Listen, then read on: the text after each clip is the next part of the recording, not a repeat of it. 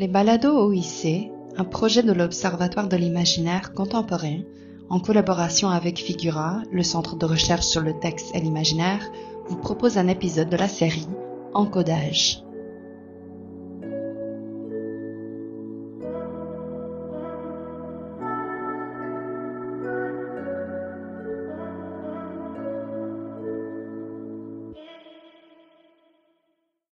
À toutes et à tous et bienvenue à ce nouvel épisode de la série Entretien encodage des balados OIC. Mon nom est Sarah Grenier-Miette, je suis responsable du projet encodage et de l'Observatoire de l'imaginaire contemporain. Dans le cadre de la série Entretien encodage, j'invite une chercheuse ou un chercheur à revisiter une de ces communications passées dont l'archive audio est disponible sur le site de l'OIC. Et aujourd'hui, ben, j'ai le plaisir de discuter avec Émilie Baudouin au sujet des cabinets de toilettes dans l'œuvre de Émile Zola. Bonjour Émilie. Euh, merci beaucoup d'être là aujourd'hui. Merci d'avoir accepté l'invitation. Je pense qu'on va avoir une très chouette discussion. Euh, Je pense aussi. sur un sujet un peu insolite, on va se le dire, mais euh, quand même vraiment intéressant. Émilie, tu es doctorante présentement en co-tutelle avec Véronique Nocart et qui est Éléonore Riverzi. Peut-être avant de commencer, je te laisserai peut-être le soin justement de te présenter un peu plus pour les gens qui nous écoutent et qui ne te connaîtraient pas ou ne connaîtraient pas ton parcours. Euh, c'est ça, je te laisse quelques mots. OK. Ben, je m'appelle Émilie Baudin. Euh, c'est ça, je suis candidate en co-tutelle avec euh, l'UQAM et l'Université Sorbonne Nouvelle Paris 3. je suis d'ailleurs présentement à Paris pour ma co-tutelle. Je suis en train de terminer ma deuxième année de doctorat. Je travaille encore au doctorat sur les questions hygiéniques et Zola parce qu'en fait, ma thèse porte sur le propre dans son œuvre romanesque complète. Mais sinon, quand j'ai fait ma maîtrise puis la communication dont on va parler aujourd'hui, euh, je travaillais déjà sur les cabinets de toilettes puis sur ces questions-là, dans le fond. Mais oui, c'est ça, parce que la communication qu'on va écouter dans quelques instants, bon, s'intitule Virilité et intimité quand les hommes vont au cabinet de toilette chez Zola. Donc, tu l'as présenté dans le cadre euh, du colloque Une virile imposture, construction du jeune homme dans la littérature en octobre 2018. Colloque que tu co-organisais d'ailleurs avec euh, Véronique Nocart, Marion Codbec et Jordan Diaz-Brosso. Les cabinets de toilette chez Zola étaient donc l'objet de ton mémoire de maîtrise, euh, qui s'intitulait d'ailleurs, j'adore le titre, Entre les savons et les pommades, représentation et symbolique du cabinet de toilette dans les Rougon-Macquart d'Émile Zola. Euh, tu l'as déposé en 2020, il n'y a pas si longtemps que ça, on va dire, mais tu sais, dans, dans l'espèce de brou des dernières années, euh, tu étais déjà en train de travailler sur tes recherches doctorales, probablement à ce moment-là. Donc, on va en reparler un peu plus tard aussi, mais avant de se lancer dans l'écoute de la communication, euh, pourrais-tu un peu nous préciser le contexte euh, dans lequel tu l'as donné, un peu comment ça s'inscrivait dans tes recherches à ce moment-là? Euh, oui, ben, en fait, j'aimerais déjà commencer par avertir euh, nos éventuels auditeurs et auditrices de se préparer mentalement parce que je parle super vite pendant ma communication.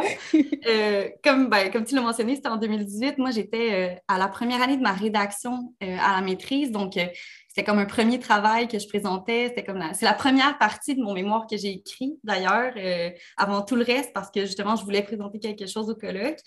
Et euh, ben justement, en plus, je co-organisais le colloque dans lequel mhm. j'ai présenté la communication, puis j'étais le premier jour. Donc, c'était hyper stressant. C'était comme beaucoup de pression pour mes jeunes épaules euh, d'étudiante à la maîtrise.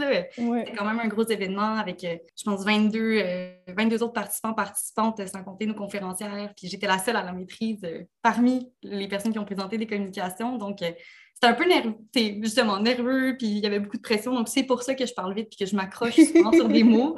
Donc, je demande juste d'être un peu indulgent parce que c'était un, un, premier coup. C'est quand même une belle communication. Là. Donc, ah euh, on, va, on, va, aller justement l'écouter. Euh, ça dure une vingtaine de minutes et puis on va revenir par la suite pour en discuter. Au lendemain de la Révolution française, suite à l'abolition des distinctions accordées par les titres de noblesse et la mise en place d'une conception rousseauiste de la citoyenneté, la construction de l'identité individuelle, tout autant que la lisibilité du corps social, deviennent pour le moins problématiques. Du point de vue de la virilité et du système de représentation, de valeurs et de normes qui la constituent, et qui, selon l'historien Alain Corbin, atteignent au 19e siècle leur emprise maximale, cela implique bien des conséquences. Être un homme, un vrai, signifie dorénavant de pouvoir en faire la preuve. Pierre Bourdieu, dans son ouvrage La domination masculine, définit alors la virilité comme une notion éminemment relationnelle construite devant et pour les hommes et contre la féminité, dans une sorte de peur du féminin. Et comme le rappelle l'historienne Lynn Hunt, l'abolition de toute déférence envers les rois, les reines, les nobles et les riches semblait remettre en question la déférence de l'épouse envers son époux, des enfants envers leur père. Les révolutionnaires eux-mêmes éprouvèrent le besoin de marquer la limite à ne pas dépasser, de bien signaler que les femmes étaient du côté du privé et les hommes du public. Les jonctions de virilité participent alors du dimorphisme sexué de l'espace qui associe l'homme à la sphère publique, espace de représentation par excellence, tandis que la femme se voit confinée dans l'espace privé qui la protège tout autant qu'il la contient. Et pourtant, virilité, masculinité et intimité s'entrecroisent constamment dans les imaginaires. Non seulement la virilité appuie-t-elle sa validité sur un critère fondamentalement intime pour l'homme, soit sa puissance sexuelle et sa capacité d'engendrement, mais les romans offrent aussi à voir de nombreuses scènes domestiques privées où les hommes tiennent la vedette. Émile Zola, dans les 20 romans qui composent Les Rougon-Macquart, confirme alors ce constat par sa représentation récurrente du cabinet de toilette, où ce sont près d'une dizaine de figures masculines que l'on voit évoluer. Je vous propose ainsi de nous pencher aujourd'hui sur trois de ces figures emblématiques du rapport entre intimité et virilité au cabinet de toilette zolien. Apparaissant dans les habitations bourgeoises à partir de la seconde moitié du 19e siècle, le cabinet de toilette est une pièce à part entière, qui joue un rôle prépondérant dans la hiérarchie des appartements. Il est un signe du statut de l'habitant et aussi de son rapport à la propreté, élément de respectabilité. Bien qu'à cette époque on distingue cabinet de toilette et salle de bain, de même que lieu d'aisance, ces trois acceptions se rencontrent et se fusionnent chez Zola, le romancier accordant à cet espace des caractéristiques fluctuantes selon les circonstances où il nous est présenté. Rien d'étonnant à ce phénomène, nous indique la sociologue et spécialiste de l'architecture privée Monique Eleb, puisque le flottement dans le choix des dénominations est tout à fait caractéristique de cette période de mise en place d'un dispositif nouveau, porté par les avancées du discours hygiéniste et par les transformations urbaines haussmanniennes, qui facilitent l'accès à l'eau et normalisent son usage à partir de 1853. Refuge par excellence, pièce intime où la régulation de soi n'est plus nécessaire, faute de spectateurs pour en valider les effets, le cabinet de toilette zolien ouvre ainsi un point de fuite inédit dans les représentations littéraires du masculin et nous entraîne dans une intimité familière et pourtant dérobée, pour reprendre les mots de l'historien Georges Vigarello, de la vie privée des hommes. Notons avant toute chose que les Rougon-Macquart, tels qu'ils nous sont présentés en 1871 dans La Fortune des Rougons, sont, et je cite, une sale famille. C'est de la bouche d'Antoine Macquart, fils illégitime de Tandide, qu'émerge l'insulte. La sale famille, la sale famille que la nôtre. Notre famille est une sale famille, c'est triste, mais c'est comme ça. Cet appel à un lexique fondé sur l'opposition du propre et du sale, qualité essentiellement organique, pour qualifier les caractéristiques morales de la famille, établit alors d'emblée un rapport intrinsèque entre le physique et le moral dans l'économie romanesque. À cette époque où les thèses physiognomoniques poisonnent. Mais surtout, ce que Zola soulève par cette référence à la saleté, c'est bel et bien le pouvoir révélateur que la représentation de l'hygiène, qu'elle soit symbolique ou physique, quant à la nature des individus et donc quant à l'éventuelle virilité des hommes, possède. Et c'est là que le cabinet de toilette, dans son rapport au genre masculin, entre réellement en jeu. De cette sale famille, une tâche sort effectivement du lot dans la fortune. Macquart, ivrogne, hypocrite et paresseux, ne fait pas bonne figure en société. On dit qu'il est sous l'influence nerveuse d'Adélaïde, sa mère, les vices qui chez le père avaient une sorte de franchise sanguine prenait chez le fils une sournoiserie pleine d'hypocrisie et de lâcheté. Antoine appartenait à sa mère par un manque absolu de volonté digne, par un égoïsme de femme voluptueuse qui lui faisait accepter n'importe quel lit d'infamie, pourvu qu'il s'y vautra à l'aise et qu'il y dormit chaudement. Par ce portrait, Zola éloigne donc Antoine de l'idéal viril prôné au XIXe siècle, fondé sur la bravoure, la vigueur et la volonté. Néanmoins, ce personnage fait preuve d'une virilité indéniable aux yeux de son jeune neveu Silver, étant donné ses convictions politiques républicaines. Théoriquement, par son inclination politique, Antoine Macquart rejette la supériorité bourgeoise au profit d'une valorisation de la démocratie sociale et donc de la fraternité, fraternité virile notamment. Mettons toujours en théorie le bien de tous avant le sien, il fait partie des vrais hommes, selon Silver, qui dit Si nous triomphons, il faudra que je leur dise leurs faits à ces beaux messieurs. C'est l'oncle Antoine qui en sait long là-dessus. Ici, L'apparence soignée du bourgeois conservateur est d'ailleurs traitée par Silver comme le symbole d'une supériorité méprisante face au peuple, au lieu de se vouloir un signe de respectabilité. En outre, et comme le souligne le jeune homme, alors que passent les contingents des insurgés à proximité de Plassans, Antoine connaît de vrais hommes et s'inscrit dans une communauté masculine qui peut valider sa virilité. Le contingent de Chavanos, dit-il, il n'y a que huit hommes, mais ils sont solides. L'oncle Antoine les connaît. Enfin, Macquart exalte un rapport à la virilité s'établissant sur la moralité en incitant son neveu à le joindre dans sa lutte contre Félicité et Pierre Rougon, qui ont usurpé son héritage. Si tu étais un homme, disait Antoine en finissant, tu viendrais un jour avec moi et nous ferions un beau vacarme chez les Rougons. Or, c'est justement Antoine que l'on retrouve enfermé contre son gré au cabinet de toilette, ce républicain tapageur est séquestré par son frère dans celui du maire, M. Garçonnet, pendant la nuit de révolte qui anime Plassans au lendemain du coup d'État qui donne naissance au Second Empire. Ce nom, Garçonnet, pour la question qui nous occupe, n'est pas neutre. En soumettant le nom de famille du maire à une infantilisation toute sonore dans le nez final ajouté au mot garçon, Zola neutralise le genre masculin et le fait entrer dans un rapport étroit avec l'enfance, certes, mais également avec le féminin, puisqu'au 19e siècle, les enfants sont d'un sexe indéfini jusqu'à la puberté et donc vacillent aisément entre les deux. De se retrouver dans le cabinet de toilette, lieu hautement féminin, d'un monsieur garçonnet, apparaît, nous le verrons, comme l'indice d'une virilité toute vacillante pour celui qui se retrouve. Ainsi, on ne s'étonnera pas que dans les quelques pages qui composent la scène d'intimité au cabinet, se joue une rencontre avec le féminin, défini dans l'imaginaire de l'époque non pas comme un, caractère biologiquement sexué, mais plutôt comme un système de valeurs dont l'homme doit chercher à se dissocier. Lors de cette scène de rap, rapidement, une dialectique s'établit entre convictions politiques, associées aux sphères publiques masculines et morales, et désirs de luxe, qui désignent plutôt le privé, le féminin et le corps. Ainsi, après deux jours d'enfermement, Macquarie éprouvait des envies de briser la porte à la pensée que son frère se carrait dans la pièce voisine et il se promettait de l'étrangler de ses propres mains lorsque les insurgés viendraient le délivrer. Mais on peut également lire que, le soir, au crépuscule, il se calma, il cessa de tourner furieusement dans les trois cabinets. Il y respirait une odeur douce, un sentiment de bien-être qui détendait ses nerfs. Le divan était moelleux et tiède, des parfums, des pommades, des savons garnissaient le lavabo de marbre, et le jour pâlissant tombait du plafond avec des voluptés molles, pareilles aux lueurs d'une lampe pendue dans une alcôve. De cette rencontre avec de la force et d'une mollesse délicieuse émerge une réflexion toute particulière et peu démocratique chez Macquart. Cela le fit penser amèrement à sa vie manquée. L'idée lui vint qu'il avait peut-être fait fausse route. On ne gagne rien à fréquenter les gueux. Il aurait dû ne pas faire le méchant et s'entendre avec les rougons. Jean-Louis Cabanès a bien montré la porosité entre corps et décor dans l'univers zolien.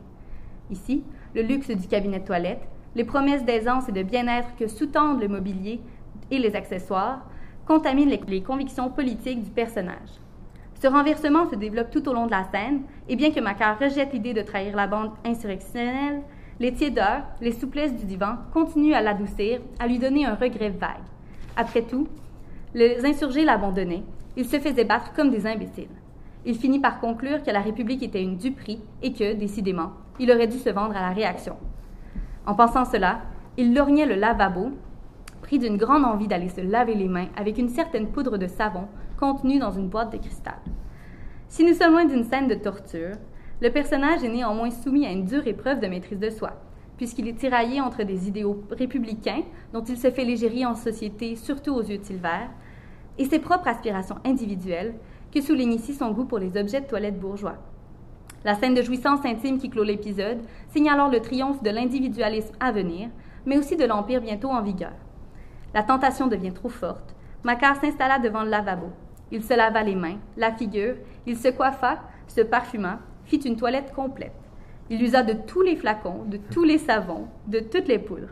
Mais sa plus grande jouissance fut de s'essuyer avec les serviettes du maire. Elles étaient souples, épaisses. Il y plongea sa figure humide, y respira béatement toutes les senteurs de la richesse. Par ce nettoyage aux allures de traîtrise politique, Macquart se lave de ses convictions républicaines. La narration le confirme. Quand il fut pommadé, quand il sentit bon de la tête aux pieds, il revint s'étendre sur le divan, rajeuni, porté aux idées conciliantes. Il éprouvait un mépris encore plus grand pour la République depuis qu'il avait mis le nez dans les fioles de M. Garçonnet. Rappelons que pour le père du naturalisme et bien d'autres avant lui, avec lui, le Second Empire est une époque de luxe et de ramollissement moral. La virilité chez Zola est donc une valeur républicaine. La scène de toilette intime scelle donc le sort des derniers élans républicains dans le roman, tout en reléguant pour de bon le personnage de Macquart hors du spectre de l'idéal républicain et donc viril. En février 1870, Zola déplore déjà cette rencontre néfaste des hommes avec un luxe tout féminin. Voilà que nos hommes deviennent des femmes, écrit-il dans le journal La Cloche. Il précise cette idée dans la préface de La Curée, dans laquelle il écrit avoir voulu représenter l'homme-femme des sociétés pourries par le personnage de Maxime qui, faut-il s'en étonner, apparaîtra dans un cabinet de toilette à deux reprises, une première fois dans la curée et la seconde dans l'argent. Cette conception d'une neutralisation du sexe chez la génération issue du Second Empire, dans un siècle où pourtant la virilité et ses injonctions règnent en maître, en dit long sur la symbolique du petit crevé, expression attestée à l'époque pour signifier la dégénérescence morale et physique des hommes efféminés, et dont on a déjà entendu parler, dont Maxime est la figure éclatante. Outre la serre, qui accueille les ébats incestueux du jeune homme avec sa belle-mère Renée, le cabinet de toilette apparaît également comme un espace de prédilection pour la rencontre interdite des corps. Chaque pièce, avec son odeur particulière, cette tenture, sa vie propre, leur donnait une tendresse différente des chrysolas. Mais sous la tente de couleur chair, au milieu des parfums et de la longueur humide de la baignoire, Renée se montra fille capricieuse et charnelle, se livrant au sortir du bain, et ce fut là que Maxime la préféra. Si Maxime fait preuve d'une vigueur sexuelle tout à fait virile dans le cabinet de René, sa représentation au cabinet de toilette dans l'Argent, le 18e volume de la série, nous renseigne plutôt sur la défaillance virile qu'il incarne. Alors que Madame Caroline, une amie de son père, se rend chez lui pour tenter de l'intéresser au sort de Victor, qui est son demi-frère illégitime, on accède par une porte grande ouverte au luxe de son cabinet de toilette. Au sortir du bain, il venait de passer un élégant costume de flanelle blanche, la peau fraîche et embaumée, avec sa jolie tête de fille. Par la porte, on entendait encore l'égouttement d'un des robinets de la baignoire, tandis qu'un parfum de violentes fleurs montait dans la douceur de l'eau tiède. En faisant mention de ce parfum violent, le narrateur nous livre un indice quant au mal pathologique qui croît dans cette pièce et affecte qui le respire. Madame, Madame Caroline, connue pour son courage et sa droiture d'esprit éminemment virile, s'en trouve dépourvue lorsqu'elle entre en contact avec le cabinet. Elle hésitait maintenant, écrit Zola, balbutiait, saisie de ce grand luxe, de ce raffinement jouisseur qu'elle sentait autour d'elle. Une lâcheté la prenait, elle ne retrouvait plus son courage à tout dire. Ainsi, la visite du lieu d'intimité affecte les personnages dans leur nature profonde. Le cabinet de toilette, parce qu'il est fondamentalement associé au luxe, à la jouissance et au féminin, devient un espace dangereux qui pervertit les meilleures natures. L'hypocrisie du lieu tient à la propreté tout extérieure qu'il permet, car l'apparence de propreté, Zola le sait, n'est pas le gage d'une âme noble. Ce que comprend d'ailleurs Madame Caroline en faisant le rapprochement entre Maxime et son demi-frère, fruit d'un amour ancillaire et qui est reconnu pour sa sauvagerie et sa violence, alors qu'elle regarde le valet de choc de Maxime emballer le nécessaire de toilette de son maître. Pendant que Maxime s'en allait vivre d'oubli et de paresse, sous le clair soleil de Naples, elle eut brusquement la vision de l'autre, rôdant un soir de noir dégel, affamé, un couteau au poing, dans quelques ruelles écartées de la Villette ou de Charonne. N'était-ce pas la réponse à cette question de savoir si l'argent n'est point l'éducation, la santé, l'intelligence? Puisque la même boue humaine reste dessous, toute la civilisation se réduit-elle à cette supériorité de, bien, de sentir bon et de bien vivre? La propreté parfumée, l'argent et le luxe, loin d'embellir, cachent la boue humaine, du bourgeois comme du voyou. Mais alors, que se passe-t-il quand c'est la classe populaire qui fait usage de ce qui, pour elle, correspond au cabinet de toilette? Maheu, patriarche d'une famille de mineurs dans Germinal, fait sa toilette dans un baquet posé au centre de l'une des rares pièces de l'habitation qu'il occupe dans le coron. Rapidement, c'est un tout autre phénomène qui se produit. La scène de toilette intime donne accès à la fois à la vigueur physique, à la vigueur sexuelle et à l'endurance du mineur. Comme il s'apprête à s'installer près de la cuve, les enfants sont renvoyés d'un geste afin de laisser le père profiter de son intimité. Une intimité toute relative, puisque sa femme et leur plus jeune fille demeurent dans la pièce. Mais par ce renvoi des enfants, Maillot évacue l'enfance et s'établit d'emblée comme un homme fait. D'ailleurs, la présence de sa femme et de sa fille témoigne de la nudité triomphante du mineur. L'énergie dépensée dans le bain, où le corps est raclé énergiquement des deux points par Maheu, qui va même jusqu'à s'user la peau, présente une vigueur tout à fait virile. Ici, malgré la férocité du brossage, on voit bien que Maheu ne révèle aucun rapport au féminin, excepté un rapport hautement érotique. En effet, la Maheude participe elle aussi au grand nettoyage, ce qui excite le désir du baigneur. Il aimait qu'elle le savonnât, qu'elle le frottât partout, à se casser les poignets. Elle prit du savon, elle lui laboura les épaules tandis qu'il se raidissait afin de tenir le coup. Du dos, elle était descendue aux fesses et lancée, elle poussait ailleurs, dans les plis, laissant pas une place du corps sans y passer.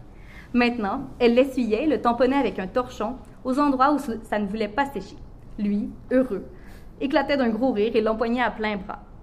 Toujours le bain finissait ainsi, elle le ragaillardissait à le frotter si fort, puis à lui, passer partout des linges qui lui chatouillaient les poils des bras et de la poitrine. Il la poussait vers la table, goguenardant au brave homme qui jouit du seul moment de la journée, appelant ça prendre son dessert, et un dessert qui ne coûte rien. On comprend d'ailleurs par ce jeu de mots la fluidité qui règne entre les espaces. Salle de bain et cuisine partagent ici le même lieu. Cette mixité spatiale renvoie au caractère mixte, mais non ambigu, du corps de Maheu. Sur sa peau blanche, d'une blancheur de fille anémique, les éraflures, les entailles du charbon laissaient des tatouages, des greffes, comme disent les mineurs, et il s'en montrait fier, il étalait ses gros bras, sa poitrine large, d'un luisant de marbre veiné de bleu. La scène de bain vise donc ici à rendre compte d'une virilité tout naturelle chez le personnage, telle que l'a définie Pierre Larousse dans son grand dictionnaire universel. Le corps de l'homme a acquis cette forme carrée, ce développement du thorax, cette solidité des muscles, cet air mâle et assuré qui caractérise l'homme fait. L'homme est plus propre aux actions fortes, il a plus de vigueur de muscles, nous dit-il. Or, comme nous l'avons vu dans l'imaginaire du 19e siècle, le physique est garant du moral et atteste ici d'une virilité complète alliant le corps et l'esprit chez Maheu, qui deviendra une figure héroïque de la Révolution dans le roman. Dans l'univers zolien, la virilité est donc une valeur qui se gagne à coup de travail, de sueur et de conviction, notamment républicaine. Comme elle se gagne, elle peut se perdre également, et peu s'en faut pour basculer dans la neutralisation des caractères virils chez les représentants masculins de la société du Second Empire. Par ailleurs, si elle permet la rencontre des corps avec la femme, en tant qu'actrice fondamentale de l'assouvissement du désir masculin et de la procréation, la rencontre avec le féminin est quant à elle mortifère pour la virilité. La femme revigore l'homme et le rend plus fort, alors que le féminin amollit et, mène à la dégénérescence.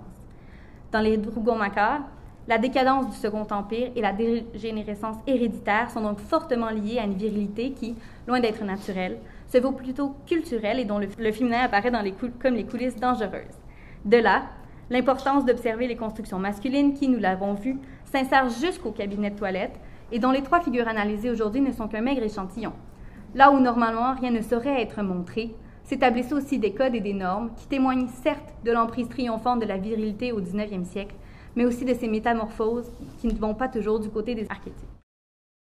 OK, donc on est de retour. Tu l'as dit, c'était ta première communication que tu donnais.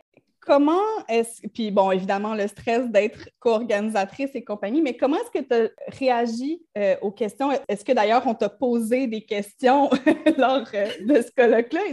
Euh, ben, je veux dire, justement, je ne suis pas tout à fait satisfaite de la manière que j'ai répondu à ces questions-là parce que justement, comme c'était un premier colloque pour moi, puis que c'était vraiment comme une première expérience, il, y a, une personne dans l'assistance qui a comme un peu confronté mon analyse, qui m'a demandé si vraiment on pouvait dire ce que j'avais dit. Euh, c'était notamment au sujet du bain, euh, la scène de bain de Maheu dans Germinal. Uh-huh. Mm-hmm. Justement, est-ce qu'on peut vraiment dire que finalement, il éloigne l'enfance quand il prend ce bain-là et tout? Puis en fait, sur le coup, je pense que j'ai rien répondu, que j'ai juste dit, oh mon Dieu, quelle bonne interprétation, je vais voir plus tard euh, ce que j'en fais.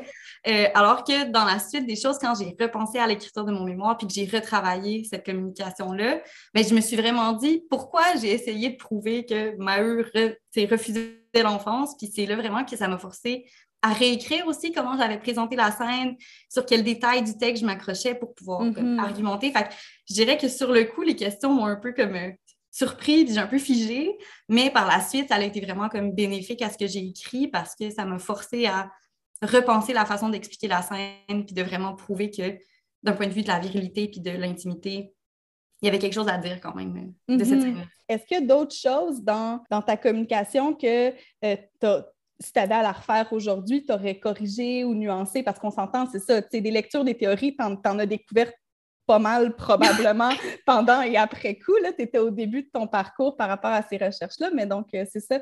Est-ce que, est-ce que tu referais ça autrement, disons, aujourd'hui? Euh, oui, mais même, tu sais, comme ça peut sembler peut-être anodin, mais tu sais, il faut se rappeler aussi que j'étais pas seulement comme néophyte de Zola à l'époque, mais aussi néophyte de la recherche.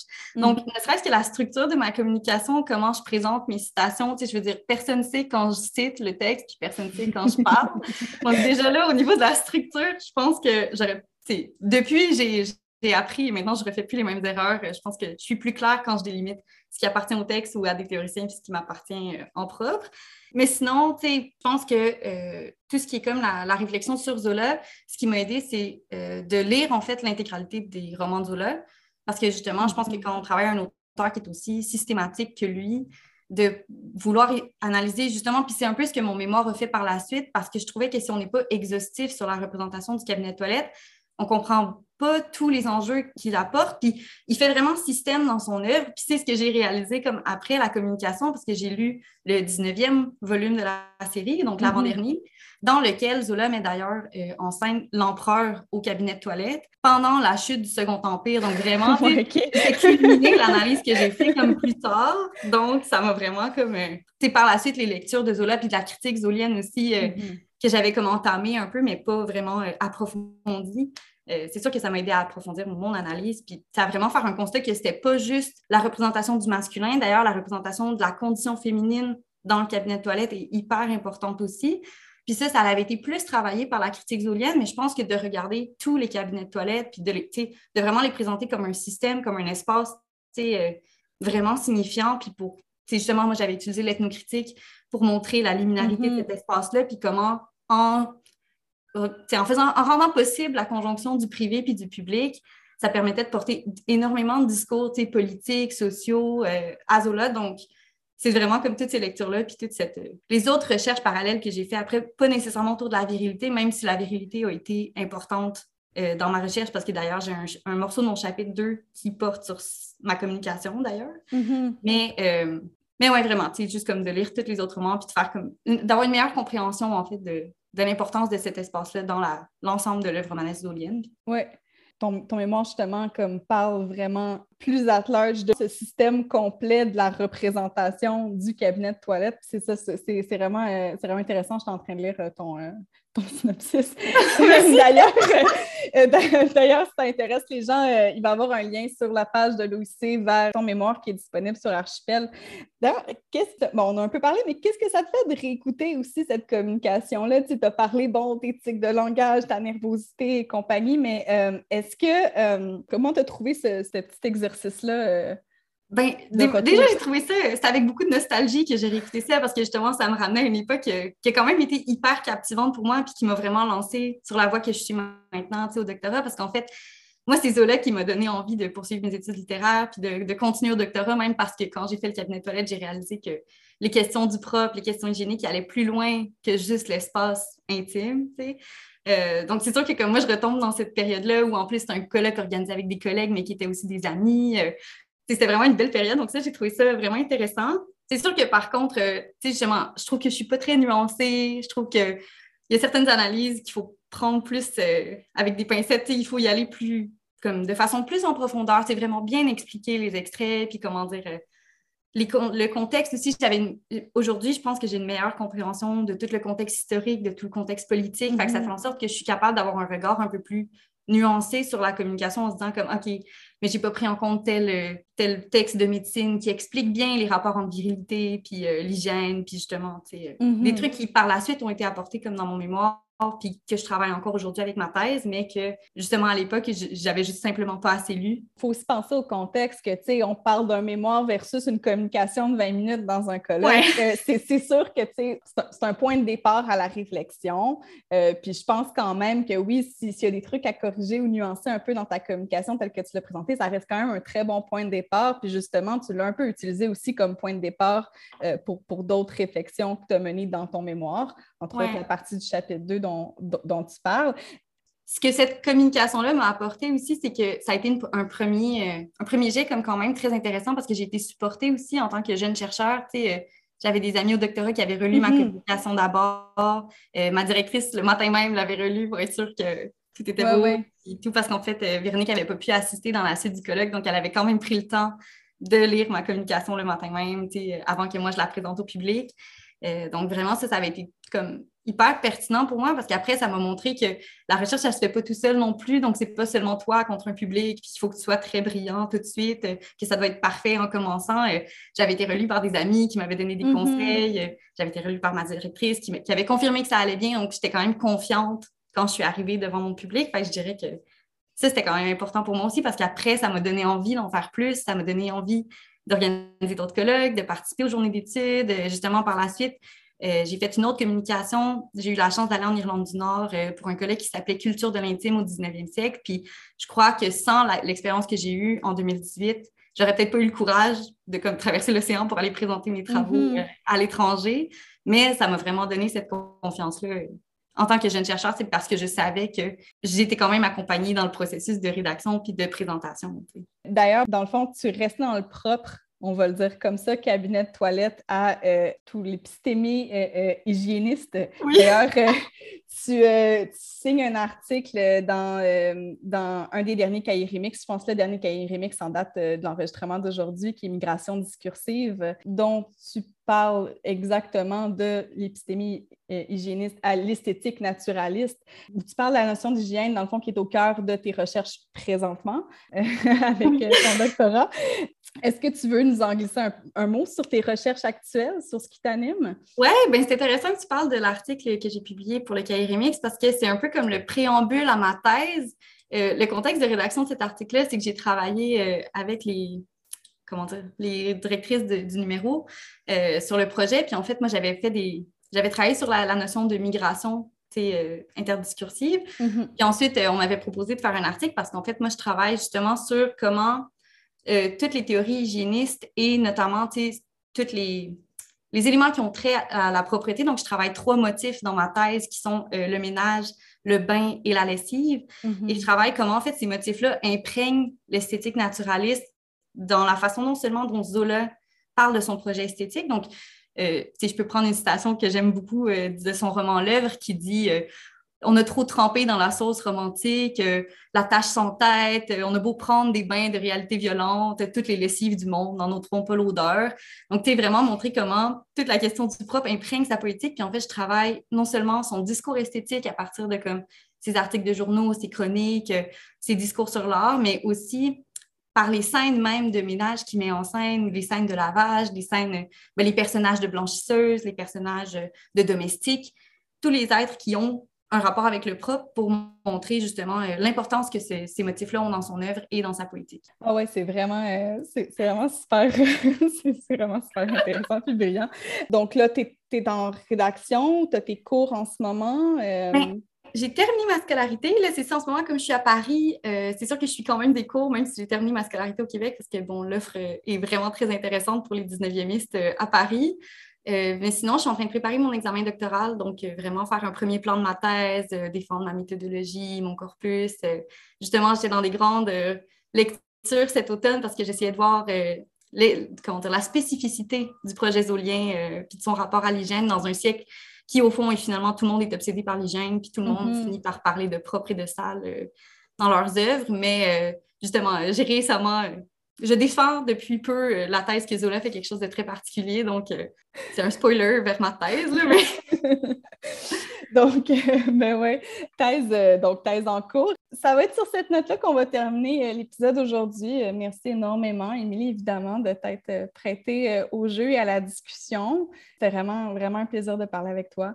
Ben, merci à vous de m'avoir invitée. Puis vraiment, c'était drôle de se relancer comme dans sa première communication. J'ai l'impression d'être encore une jeune chercheure, mais là, j'étais vraiment très jeune. Puis c'est ça, puis c'est parce que la distance aussi, tu sais, euh, comme la, la, distance paraît plus grande qu'elle est effectivement aussi, parce que je pense que les années qu'on passe en recherche, euh, même si, euh, tu sais, c'était juste 2018, on est en 2022, ça fait juste quatre ans, mais pourtant, on, on dirait que le temps est, est beaucoup plus long finalement. Ouais, ouais. Ça remonte à loin, tu sais, dans ma tête. Oui, oui, oui, mais c'est ça. Donc, euh, euh, ce cher public, si ça vous intéresse, euh, je vais ajouter tous les liens vers articles, communication, mémoire de Émilie sur la page de l'épisode d'aujourd'hui. Euh, sur le site web de l'OIC. Donc, euh, vous avez juste à vous rendre à l'adresse oic.ucam.ca sous l'onglet Balado OIC pour trouver tout ça. Donc, un grand merci, un grand merci pour votre écoute et un grand merci, Émilie. À bientôt.